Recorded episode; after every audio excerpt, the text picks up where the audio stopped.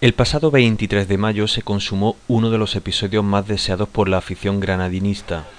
22 años después, el Granada no solo jugará en segunda división, sino que además, por primera vez en su historia, será equipo de PlayStation, porque el último año que jugó en la división de plata no existía la Play, y lo más parecido que teníamos a una consola era un Spectrum, un Amstrad 64 o un Commodore.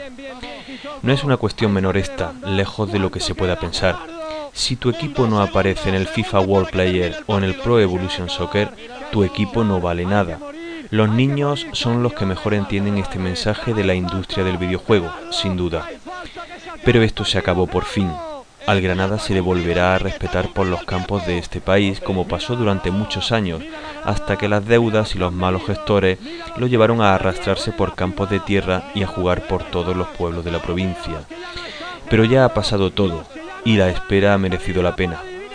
Ahora el Granada jugará en segunda, de donde nunca se debió ir, en campos de su categoría y en la Play, donde podrá elegir enfrentarse al Madrid o al Barça y ganarles, que soñar es gratis.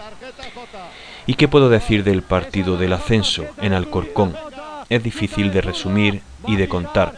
Son experiencias para vivirlas y para recordar. Vamos, Granada.